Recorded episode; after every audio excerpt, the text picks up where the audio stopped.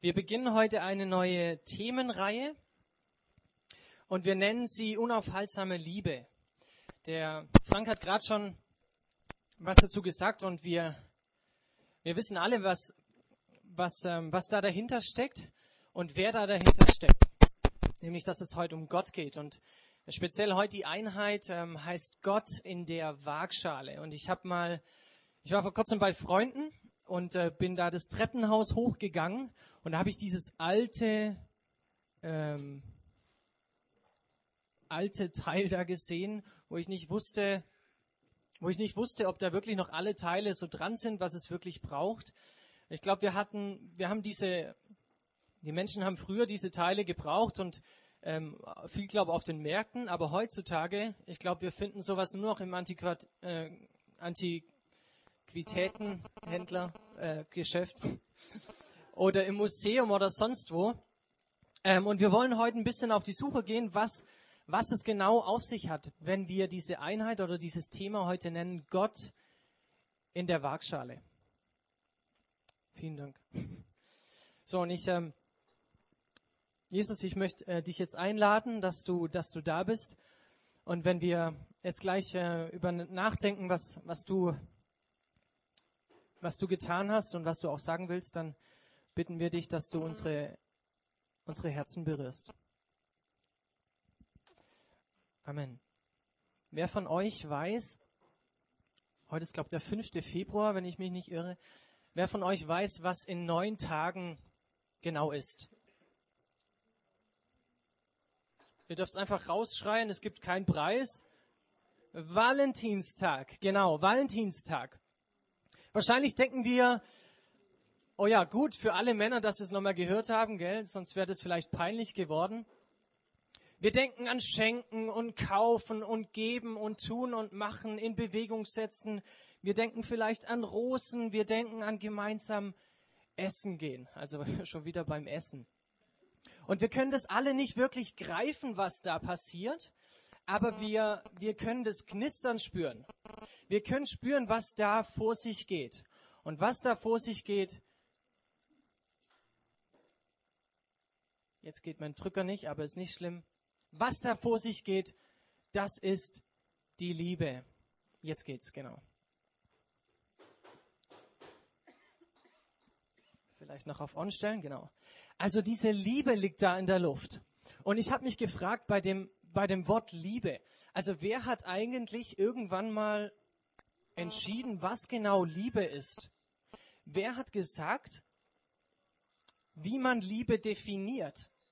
Wer hat gesagt, aha, daher kommt Liebe und da fängt Liebe an und da hört Liebe auf? Wer hat es eigentlich festgelegt?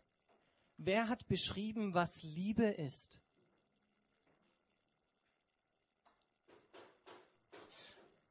Und dann habe ich einen ganz entscheidenden Hinweis gefunden, der, der in einem Brief steht. Und zwar im Neuen Testament wird uns ein Brief übermittelt. Und in diesem Brief steht Folgendes nämlich, dass Gott Liebe ist. Dass Gott Liebe ist. Vielleicht hast du bisher gedacht, ja, Gott und Liebe, irgendwie, die vertragen sich ziemlich gut, das glaube ich. Und Gott handelt auch in einer Art liebenvollen Art und Weise. Okay, kann ich auch noch verstehen. Aber diese Aussage sagt noch mal viel mehr. Sie sagt, Gott und Liebe ist dasselbe. Gott und Liebe ist deckungsgleich. Und dann habe ich mich gefragt, wenn ich durch die Maxstraße laufe und ich sehe zwei Verliebte, die sich zärtlich in Liebe begegnen. Oder ich sehe, wie eine Tochter mit ihrer Mutter einkaufen geht, sie zusammen shoppen gehen und sie sich unterhalten und irgendwie das verkörpern, dass zwischen Tochter und Mutter eine ganz starke Bindung ist. Oder ich sehe zwei Jungs, die, die mal richtig wieder einen drauf machen und zusammen weggehen. Und damit bekunden, hey, wir haben richtig eine coole, geile Freundschaft. Dann habe ich mich gefragt, ob in den Momenten, gerade in diesen Momenten, Gott so ein kleines Stück von seinem Wesen, so ein kleines Stück von seinem Gesicht preisgibt. Gott ist Liebe. Und ich glaube, ich glaube, wir können Ja sagen. In diesen Momenten, wo wir, wo wir diese Menschen sehen, wo wir, wo wir selber solche Momente erleben, können wir sagen, Gott gibt, gerade was an seinem Wesen preis, von seinem Wesen. Und ich glaube, es ist ein erbärmlicher und, und ein Versuch, der zum Scheitern verurteilt ist, wenn du versuchst, dein Leben, wenn ich versuche, mein Leben an dieser Liebe, an diesem Gott vorbeizuleben. Das ist nicht möglich. Das glaube ich. Und ohne Gott kein Valentinstag.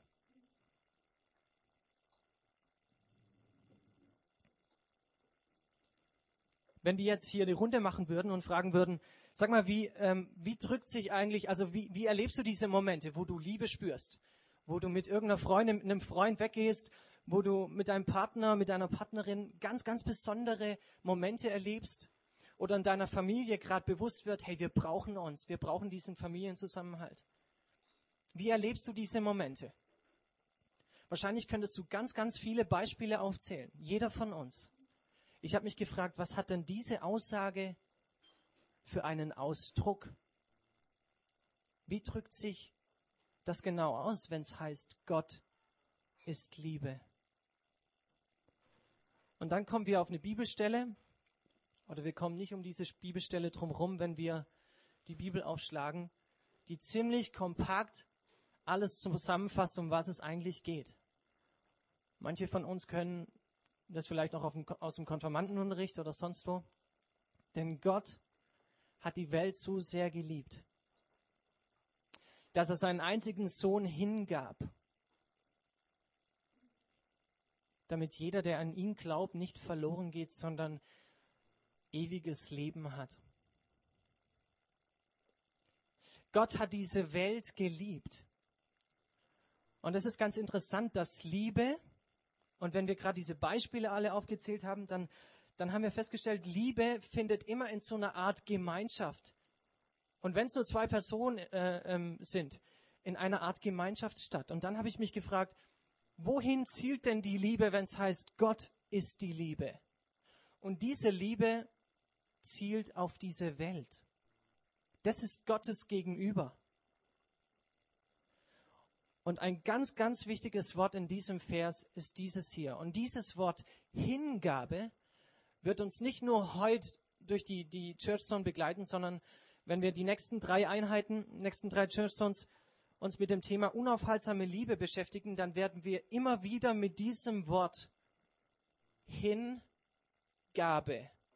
konfrontiert werden.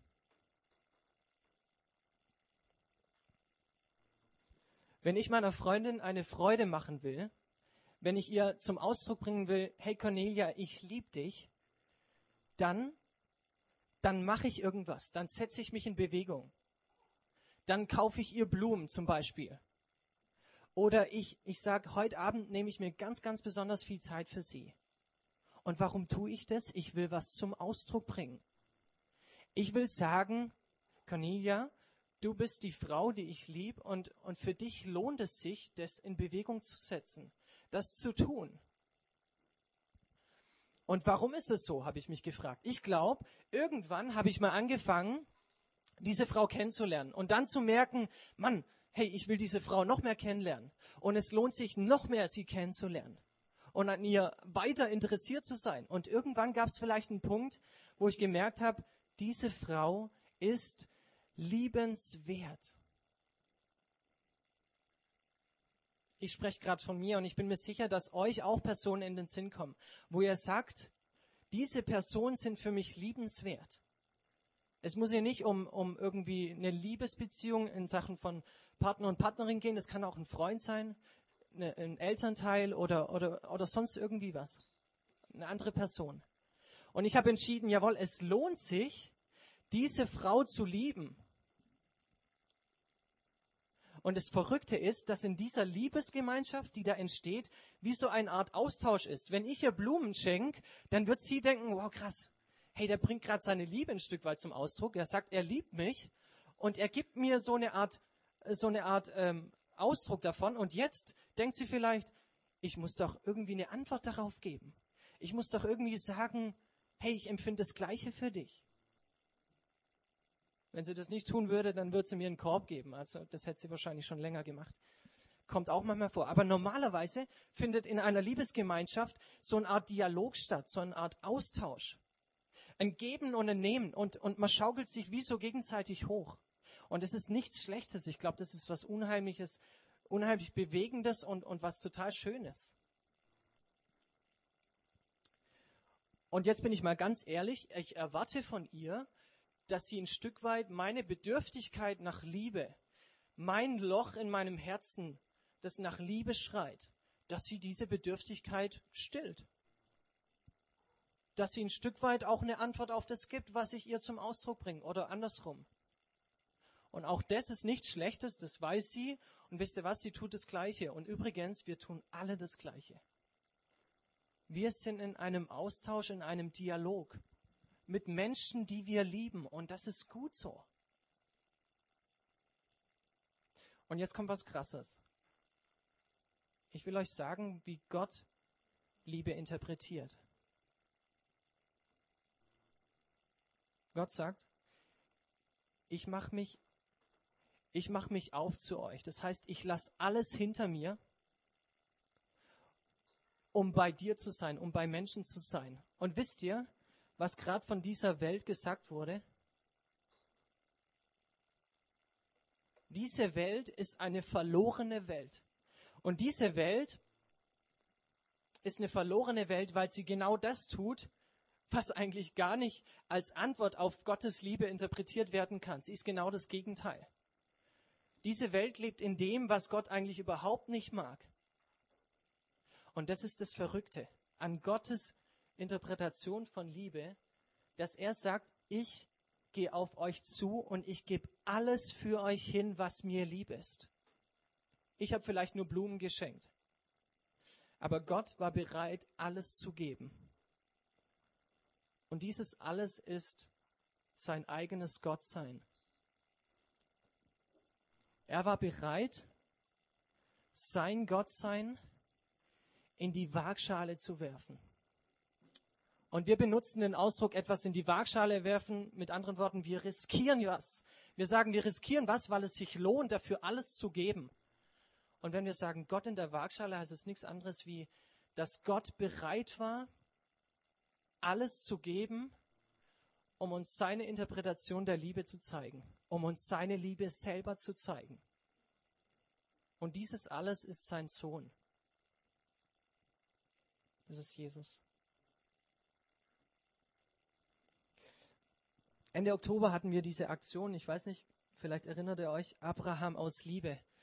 Ähm, der Benjamin Stoll war aus Berlin extra ins Ensemble gekommen und hat, hat dieses Stück vorgeführt, was nichts anderes zum Ausdruck bringt, dass ein Vater, der sein Kind aufzieht bis ins Teenageralter, dann von Gott die Anweisung bekommt, Abraham, geh hin und opfer deinen Sohn Isaak. Opfer ihn, schlachte ihn. Und wisst ihr was, der hat's getan. Er war bereit dazu, das zu tun. Und im letzten Moment hat Gott eingegriffen. Und das, ähm, ich glaube, das ging nur, nicht nur mir so, dass es an dem Abend sehr, sehr eindrücklich ähm, mir vor Augen gemalt wurde, was es heißt, sein Liebstes, sein Allerliebstes von sich zu geben, wegzugeben.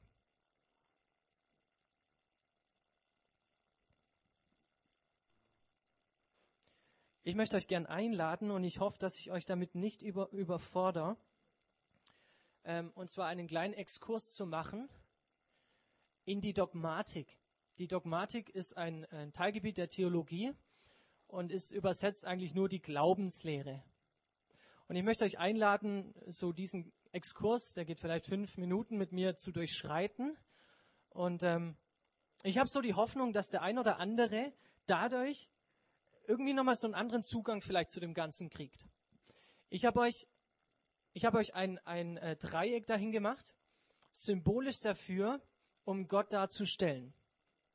Das tun wir ab und zu, dass wir Dreiecke benutzen und dieses Dreieck ist nicht ohne Grund ein Dreieck, sondern es soll zum Ausdruck bringen, dass Gott uns, dass Gott sich uns nicht als ein selbstliebender Gott vorstellt, nicht als ein Gott, der sagt, oh, mir geht's nur drum, von allen Menschen, von allem anderen Ehre zu kriegen und, und, und diese Ehre an mich zu, an mich zu binden und alles soll mich huldigen und, und soll mich ehren und soll mich loben und Lieder singen und bla, bla, bla. Sondern dieser Gott stellt sich uns anders vor. Dieser Gott der Bibel, von dem gerade Rede ist, dass er Liebe ist, stellt sich uns vor als einer, der drei in eins ist. Und ich sage ganz klar an diesem Punkt, das wird für mich und für uns alle ein Geheimnis bleiben. Und da streiten sich Leute drüber, wie man das genau irgendwie interpretieren kann und so weiter. Ich glaube, wir kommen da nicht weiter, aber wir können sagen, dieses Geheimnis ist trotzdem ein Fakt, dass Gott kein selbstliebender Gott ist, sondern ein dreieiniger Gott. Und zwar als Vater, als Sohn und als Heiliger Geist. Und so stellt, stellt Gott sich uns vor. Also so sagt er, Leute, so bin ich. So, und jetzt ist es natürlich so, dass unsere Menschheitsgeschichte irgendwann mal begonnen hat.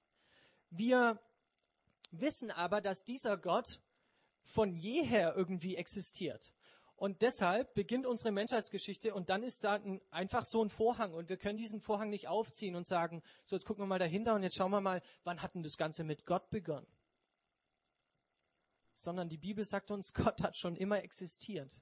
Fragt mich nicht, wie, wie, wie man sich das vorstellen kann. Wir müssen es einfach so irgendwie auch mal ähm, kapieren, irgendwie uns auch mal überlegen, dass Gott schon von jeher existiert. Und dieser Gott, der Liebe ist, existiert in dieser ewigen Liebesgemeinschaft aus Vater, Sohn und Heiliger Geist. Das bedeutet, der Sohn liebt den Vater von ganzem Herzen. Der Vater liebt den Sohn von ganzem Herzen. Der Vater liebt den Heiligen Geist von ganzem Herzen. Der Heilige Geist liebt den Vater von ganzem Herzen.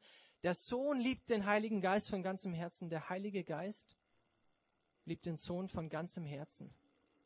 So, und weil diese, weil diese Liebesgemeinschaft nicht eine Art Bedürftigkeit oder sonst irgendwas ähm, aufweist, also die sagen nicht, da sagt der Vater nicht, oh Mann, vom Sohn kriege ich gerade nicht genug Liebe, oh, ich muss hier irgendwie ausbrechen.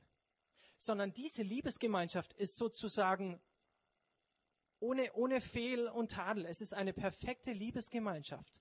Und deshalb könnten Vater, Sohn und Heiliger Geist ohne Menschen in Ewigkeit existieren und es würde immer noch perfekt sein. So, und jetzt ist die Frage, warum dann das? Warum ein Erdball mit einem Menschen dazwischen? warum?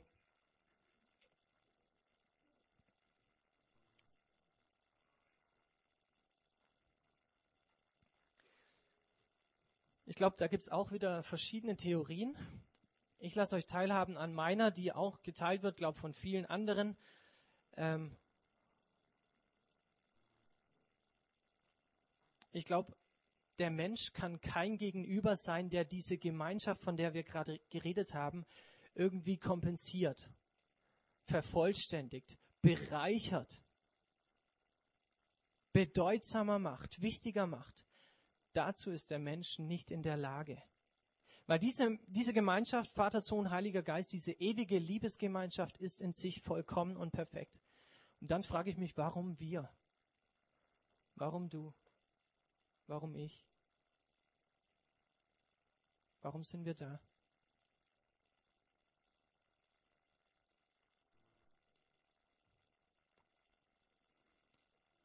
Ich könnte mir vorstellen, deswegen, weil Gott sagt,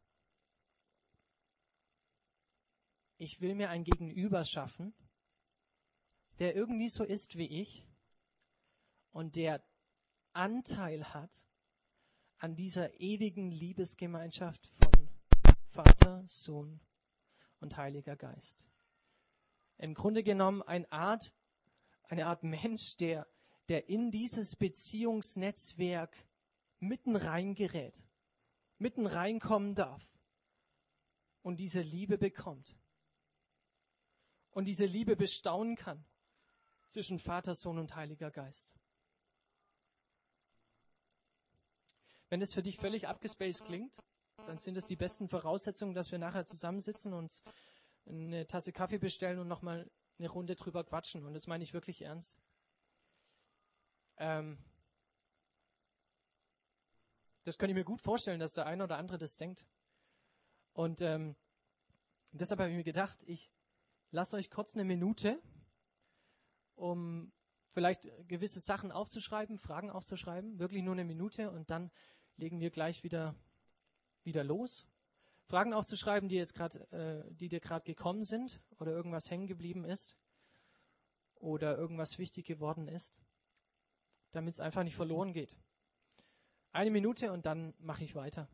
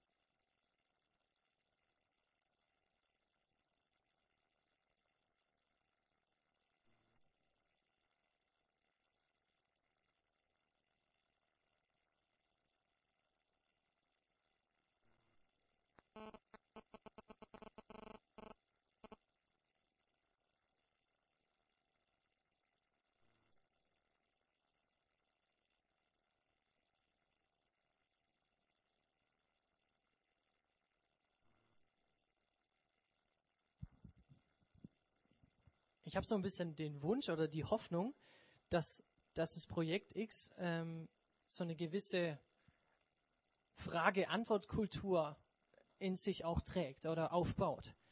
Dass wir uns nicht scheuen, wirklich Fragen zu stellen, die uns unter der Woche begegnen, die irgendwie was mit unserem Leben zu tun haben könnten. Oder vielleicht sogar Fragen, die jetzt aufkommen, weil das völlig abgespaced aussieht und klingt und ich das bisher immer irgendwie anders gedacht habe und das finde ich super wenn wir bereit wären, das wirklich zu artikulieren und zu sagen, hey, wie, wie siehst du das eigentlich? Deshalb haben wir ähm, gerade vorhin auch von Homezones geredet, aber das kann, das kann auch nachher, nach der Predigt oder noch hier im Barium, das kann echt weitergehen. Das wünsche ich mir. Dass wir uns nicht scheuen, wirklich auch krumme, komische Fragen zu stellen.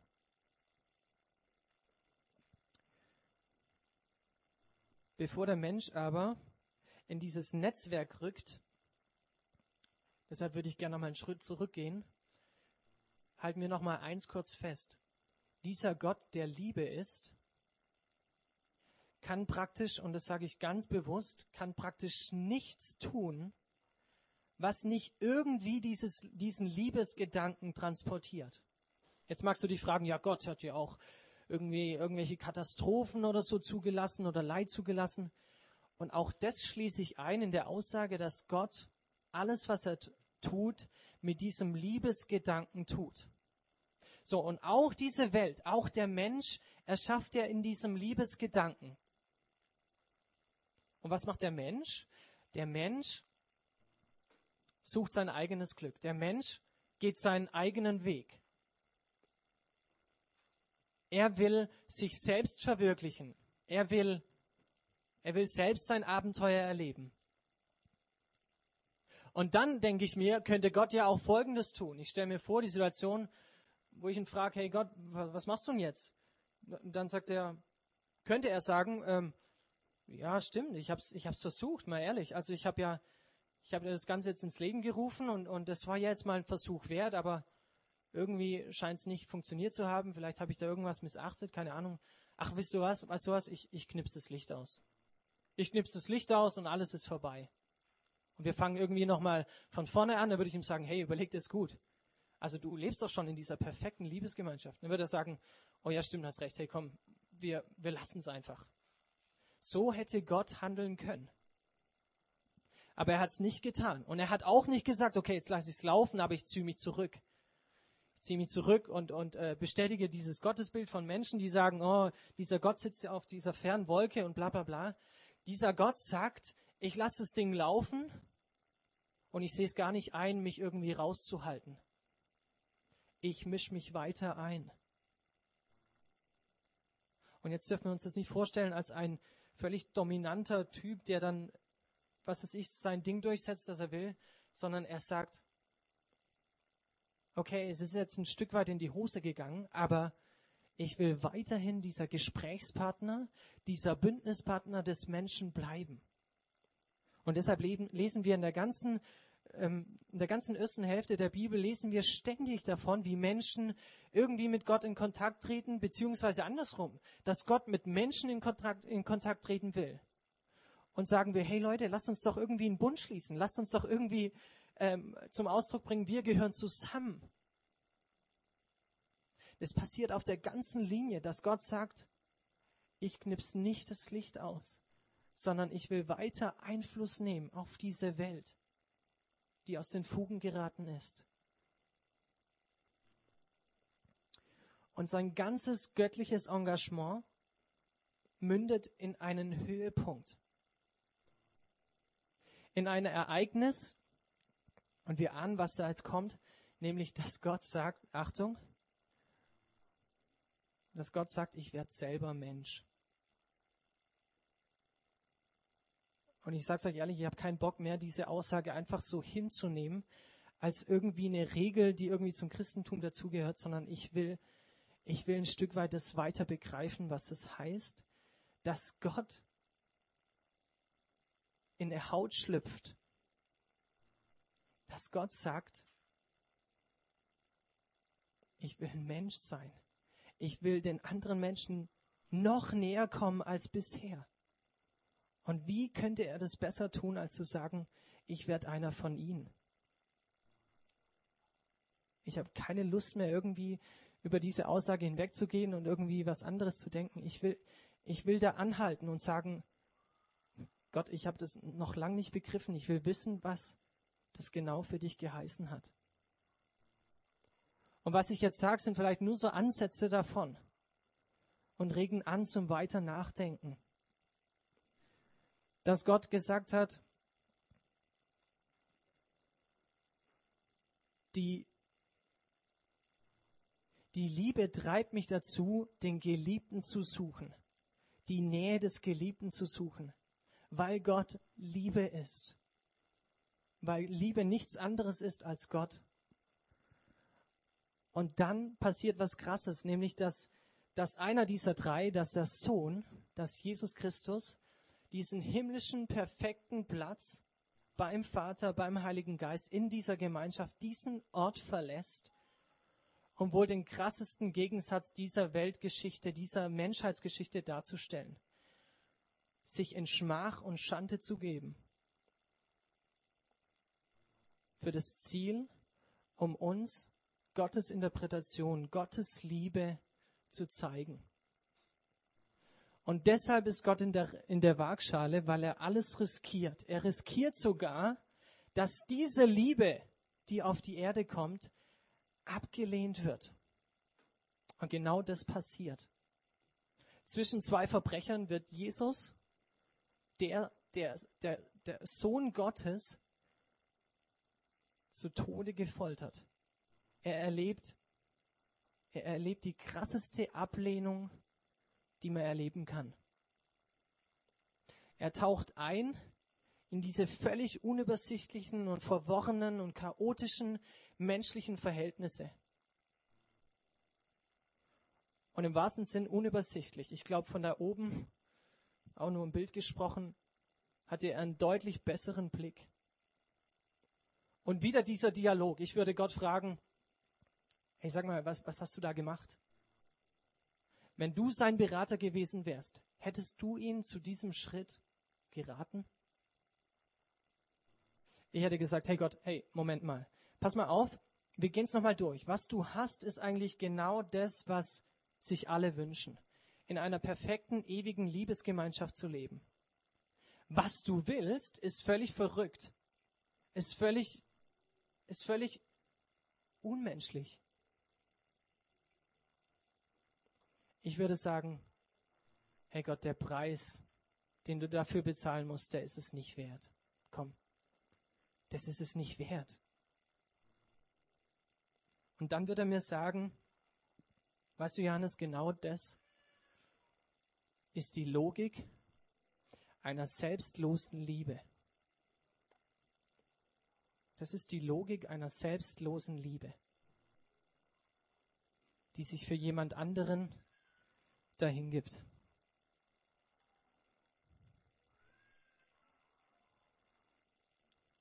Manche, Fragen, äh, manche Menschen stellen an dieser Stelle Fragen zum Thema Leid und zum Thema, also Leid in Verbindung mit Gott.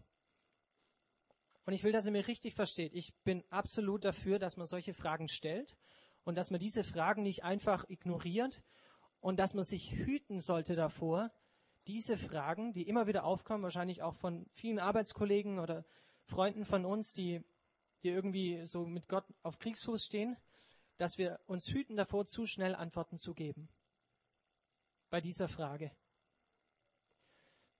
Aber ich mache uns allen hier drin Mut, dass wir bei diesen Fragen, wenn es ums Thema Leid geht, kurz anhalten, kurz innehalten und uns bewusst machen, dass Gott absolut weiß, was es heißt zu leiden. Gott kann nicht von deinem Leid ausgegrenzt werden. Dass Gott weiß, was es heißt, so ein krasses menschliches Leben mit einem absolut unrühmlichen Ende durchzumachen. Und ich glaube, das sind wir manchmal schnell einfach zu sagen, oh Mann, ich hatte das Gefühl, ich war völlig allein und ich habe alleine diese Krise jetzt wieder durchmachen müssen. Es geht mir auch oft so, dass ich in der Versuchung bin, wirklich, und es wirklich auch denke, sag mal, wo, wo bist du eigentlich gerade, Gott? Es kotzt mich an, dass ich hier gerade wieder drin stecke und ich komme nicht raus. Oder es gibt noch viel schlimmere Sachen, dass, dass Leute sterben, die uns, die uns wichtig waren, die wir geliebt haben.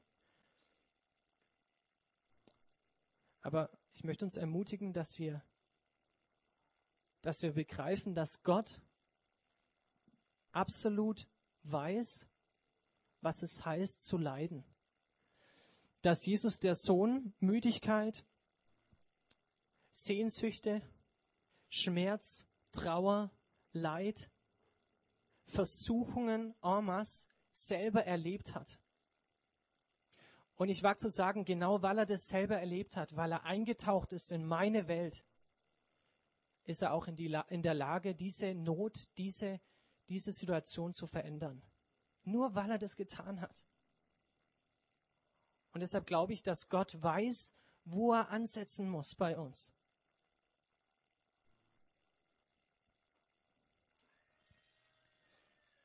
Wir könnten die Frage stellen, hey Gott, jetzt mal ehrlich, das war doch ein Plan B, oder? Das war doch irgendwie sowas wie ein Betriebsunfall. Das hat doch nicht sein müssen. Das war doch irgendwie so eine Entgleisung, die du irgendwie jetzt da noch gerettet hast. Und mit den nächsten drei Aussagen, die ich von jemand ähm, übernehme, die ich absolut passend finde, soll die Antwort auf diese Fragen absolut Nein sein. Es war keine Entgleisung, es war kein Plan B, es war keine, kein Unfall oder sonst was. Ich hoffe, ihr könnt es auch lesen hier. Gott erniedrigt sich nicht, äh, Gott erniedrigt sich nicht, obwohl er Gott ist, sondern genau weil er Gott ist. Keine Entgleisung, kein Plan B. Gott teilt uns sein Leben mit und er teilt uns sein Leben zu. Er verliert sein Leben an und für uns, nicht obwohl, sondern genau weil er Gott ist. Weil er ein Gott ist, der in seinem Wesen Liebe ist. Genau das ist Gott. Und er gibt seinen himmlischen Status auf, wird einer von uns. Nicht obwohl er Gott ist, sondern weil er es ist. Weil er Gott ist.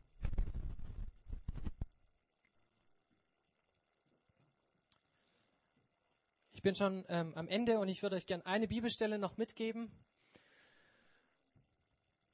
die nochmal ziemlich gutes zusammenfasst, was wir jetzt festgehalten haben oder was wir, was wir gesagt haben. Und zwar schreibt Paulus das an, an, die, an die Römer. Und es wird gleich auch nochmal ganz wichtig sein, dass wir uns, dass wir uns vor Augen malen, dieser Paulus war ein, ein richtig strenger Jude, der dann erlebt hat, wie, wie Gott in sein Leben kommt. Und deshalb schreibt er diese Stelle aus der Sicht eines Juden. Und gleich kommen wir da noch drauf zurück. Ich lese euch gern vor. Denn die Liebe Gottes hat unsere Herzen überschwemmt durch den Heiligen Geist, der uns gegeben wurde. Christus ist nämlich, als wir noch schwach waren, für damals noch Unfromme gestorben. Und mit dem Wort Unfromme ist gemeint, dass es Menschen sind, die Gott, die gegen Gott rebelliert haben. Für einen Gerechten zu sterben besteht ja wohl kaum einmal ein Anlass. Und der kühne Entschluss, für eine gute Sache den Tod auf sich zu nehmen, kommt wohl gelegentlich vor.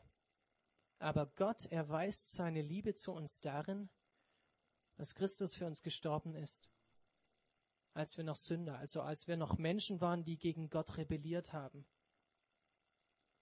Genau das. Zuerst mal war diese Liebe, die auf diese verlorene Welt, und wenn du dich jetzt zu dieser Welt rechnest, ich tu's, dann zielt diese Liebe Gottes auf dich. Diese Liebe war zunächst mal eine völlig einseitige Geschichte. Ich konnte nichts dafür, dass Gott kommt. Ich konnte ihm nicht irgendwie eine Antwort darauf geben. Ich habe nichts, was ich ihm geben kann.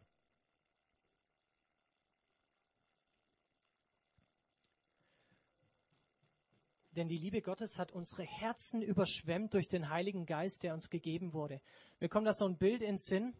Stellt euch mal eine, eine Landschaft vor, die völlig verdorrt ist, völlig kahl und öde, die Risse, Risse im Erdboden hat, weil sie schon jahrelang kein Wasser mehr gesehen hat. Und dann sagt Paulus, genau dieses Bild genau diesen Erdboden, diesen öden, kahlen Erdboden, ohne Pflanzen, ohne Grün, nichts, kein Leben, das ist zu vergleichen mit einem, mit unserem Herz. Und jetzt passiert Folgendes, nämlich, dass es, dass es regnet und dass diese Fläche, diese Erdbodenfläche überschwemmt wird mit neuem Wasser. Und diese öde, kahle Landschaft verwandelt sich in eine, in eine neue, grüne Fläche wo neues Leben entsteht. Und das ist der Moment, wo diese Liebe für uns ihr Gesicht zeigt, wo diese Liebe in mein Herz kommt, wo diese Liebe ihr Ziel erreicht. Genau das passiert, sagt Paulus, wenn diese Liebe ausgegossen wird in unsere Herzen, neues Leben entsteht. Und diese Aufgabe übernimmt auch wieder Gott in Person des Heiligen Geistes. So, und Paulus schreibt das aus der Sicht eines Juden. Und wenn wir an Herzen denken, an unser Herz, dann denken wir wahrscheinlich an die Pumpe in unserem Brustkorb oder sonst was. Aber Paulus denkt an viel, viel mehr für den Juden der damaligen Zeit war das Herz folgendes. Der Ort, an dem meine Gefühle sind, der Ort, an dem meine Wünsche, meine Vorstellungen wohnen und schlummern und sich entwickeln. Und der Ort, an dem mein Verstand und meine Vernunft sitzt, nicht hier oben, sondern das Herz. Und der Ort, an dem mein Wille, mein Wille steht, sitzt. Der Ort, an dem ich lebensverändernde Entscheidungen treffe. Das tue ich in meinem Herzen. Das heißt, wenn Paulus hier dieses Bild gebraucht, dass unsere Herzen mit der Liebe Gottes überschwemmt werden, dann sagt er im Grunde nichts anderes wie, Leute, das erreicht euch in jeder Dimension eures Lebens, auf jeder Ebene eures Lebens. Dort will diese Liebe hin. Ich habe gerade den Eindruck, dass du vielleicht denkst, ähm, stopp mal, ich will gar nicht, dass diese Liebe mich erreicht. Ich will gar nicht, dass diese Liebe in mein Herz kommt. Und ich will auch gar nicht, dass dieser Gott mir so nah auf die Pelle rückt. Dann mache ich hier ein Stoppschild und sage dir, diese Liebe weil sie Gottes Liebe ist, wird dich nie so weit in eine Ecke treiben, dass du jetzt sagst, okay, jetzt lasse ich dich doch rein in mein Herz. Diese Liebe ist nicht fähig, dich zu irgendwas zu zwingen. Das kann sie nicht, weil Liebe dann aufhört, Liebe zu sein.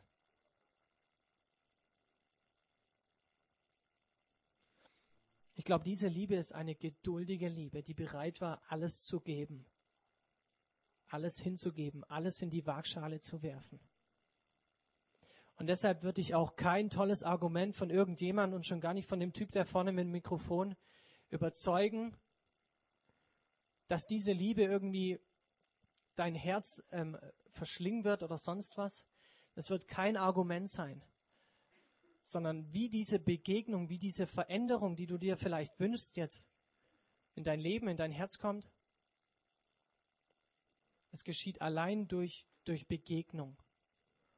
Und die wünsche ich uns, die Begegnung mit, mit Menschen, mit anderen Menschen, mit, mit Christen, vor allem mit Gott selber. Ich bitte ähm, die Band schon mal nach vorne.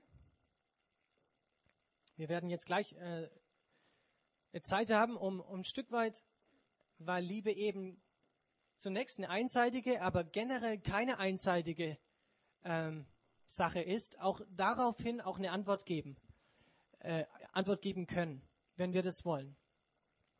Und ich habe mir gedacht, ähm, ich suche nochmal zwei Sätze von Paulus raus, die die nochmal diese Liebe ein bisschen genauer beschreiben. Und du kannst es jetzt so als Art Zuspruch oder Anspruch, ähm, nicht, nicht Anspruch, sondern Zuspruch oder irgendwie auch, auch Segensspruch oder sonst irgendwie nennen, ist mir völlig egal, oder auch Versprechen. Aber eine Liebe, die zwar auch wieder von Paulus an die Römer geschrieben worden ist, aber wo Gott, wo Gott sich darin zeigt und wo Gott auch sagt, diese Liebe und das, was Paulus da geschrieben hat, das gilt auch für mich, gilt auch für dich. Und deshalb möchte ich das jetzt einfach noch dir zusprechen zum Schluss. Und dann, dann singen wir noch zusammen. Paulus sagt damals an die Römer und jetzt heute zu uns. Ich bin überzeugt. Nichts kann uns von seiner Liebe trennen. Weder Tod noch Leben, weder Engel noch Mächte, weder unsere Ängste in der Gegenwart noch unsere Sorgen um die Zukunft, ja, nicht einmal die Mächte der Hölle können uns von der Liebe Gottes trennen. Und wären wir hoch über dem Himmel oder befänden uns in den tiefsten Tiefen des Ozeans, nichts und niemand in der ganzen Schöpfung kann uns von der Liebe Gottes trennen, die in Christus Jesus, unserem Herrn, erschienen ist.